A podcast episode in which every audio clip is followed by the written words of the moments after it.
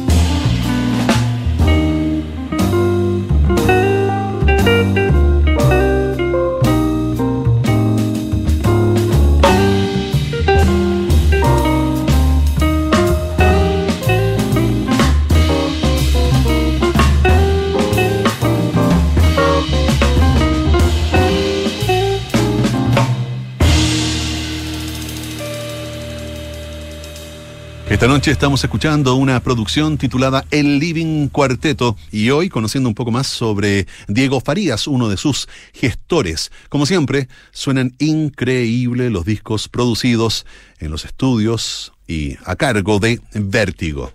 En 2005, les cuento un poco más sobre Diego Farías, integró un conjunto revivalista del hot jazz francés haciendo duplas de guitarra con Federico Daneman, y el violinista Helmut Reichel. Su siguiente paso lo llevó a Nueva York para participar de un seminario de música improvisada dictado por gente como Jim Black y Ravi Coltrane. Esa experiencia lo llevó a desarrollar un enfoque propio en cuanto a sonido y lenguaje contemporáneo, también inspirado en el guitarrista Ben Monter. Y ahora otras reflexiones de Diego Farías. Si pudiera abrir un espectáculo para cualquier artista, ¿quién sería? Bueno, dice algún músico de jazz de mis favoritos, por ejemplo, como George Benson, y así poder conocerlo e interactuar, recibir un feedback. ¿Qué canciones te rondan en la cabeza? ¿De qué compositores? ¿Por qué crees que se instalan ahí? Y dice, el sonido de los maestros antes mencionados están ahí para no olvidar el camino e intentar sonar como ellos de alguna manera.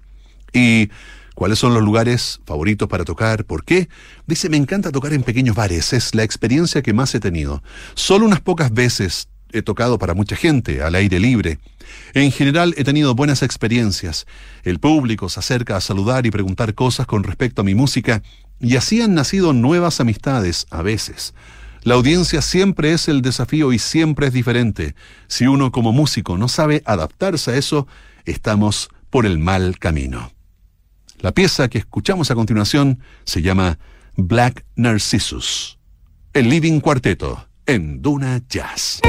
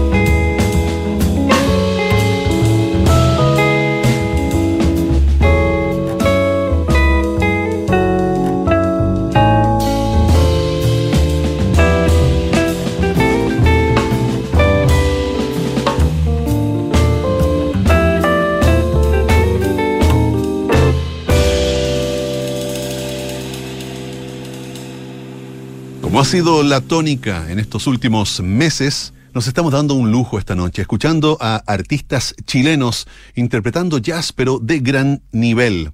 Hoy estamos escuchando el Living Cuarteto, proyecto liderado por el guitarrista Diego Farías, quien junto a Valentino Baos, Nelson Vera y Tomás Reyes han dado vida a esta producción.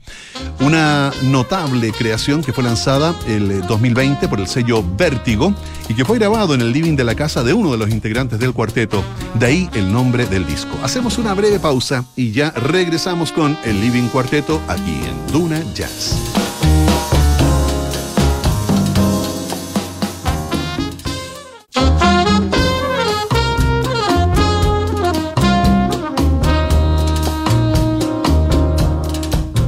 Entonces, estamos de regreso para continuar con este Duna Jazz en el que estamos escuchando el Living Cuarteto, un proyecto liderado por el guitarrista Diego Farías, de quien estamos conociendo un poco más su trayectoria y opiniones respecto del entorno musical.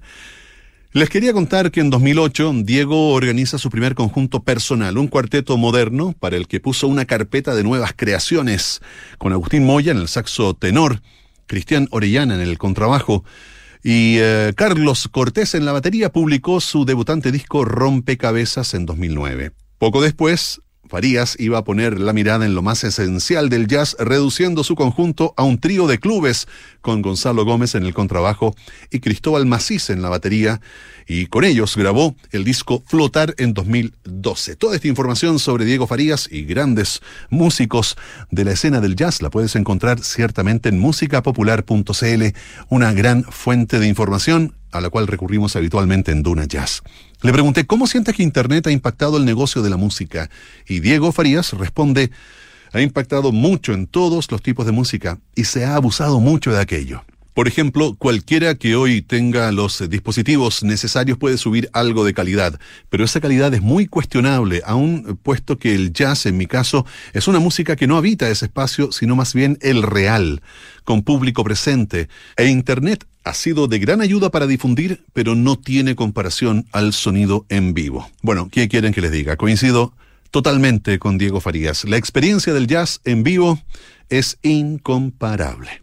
Los dejo ahora con Windows en Duna Jazz.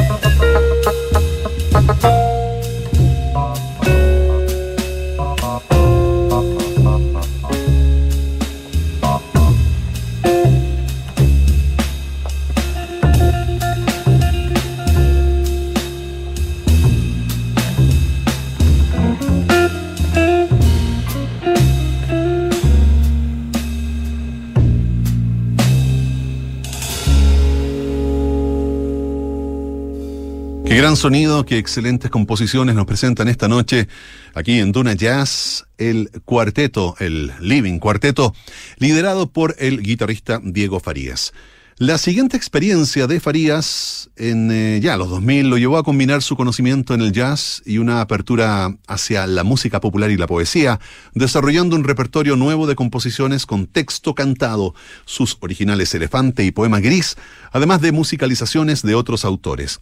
Así, su tercer conjunto se organizó en torno a la cantante Edra Silva, presentada eh, como un instrumento más de su quinteto de jazz con el que Farías editó el disco Quinteto Elefante el 2015.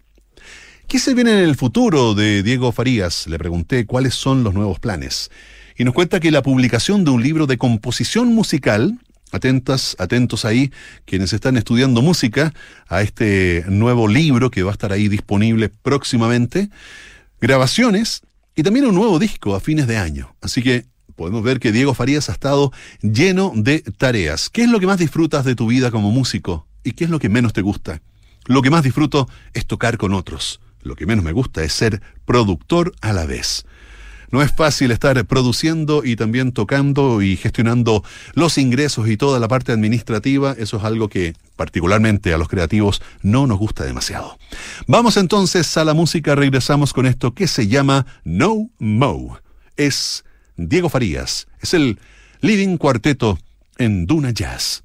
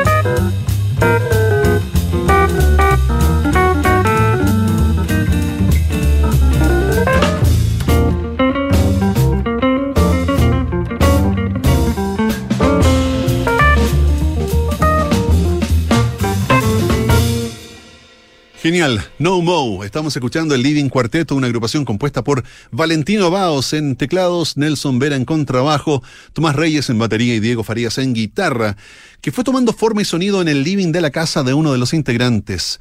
Inspirados por los grandes exponentes del jazz, tales como Joe Henderson, Sonny Rollins y Herbie Hancock, entre otros, este ensamble fue forjando su propio repertorio. Diego, ¿qué consejo le darías a alguien que quiere seguir tus pasos en la música? Y responde, si es apasionado y responsable, le va a ir bien. No hagas las cosas a medias. Los dejo con blues, con Z final. Esto es Duna Jazz.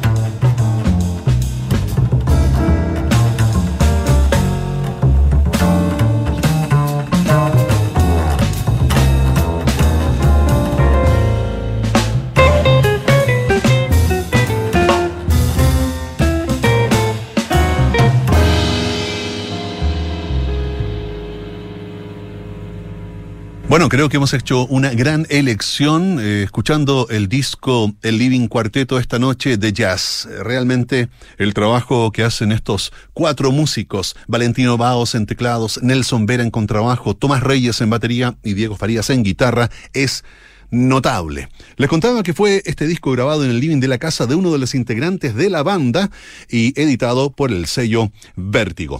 La próxima semana vamos a seguir revisando el trabajo de artistas chilenos. Y atentas, atentos porque será un estreno mundial, como le gusta decir a unos amigos. Nos encontramos la semana que viene entonces, el sábado a las 20 horas, siempre aquí, siempre en Duna Jazz. Chao.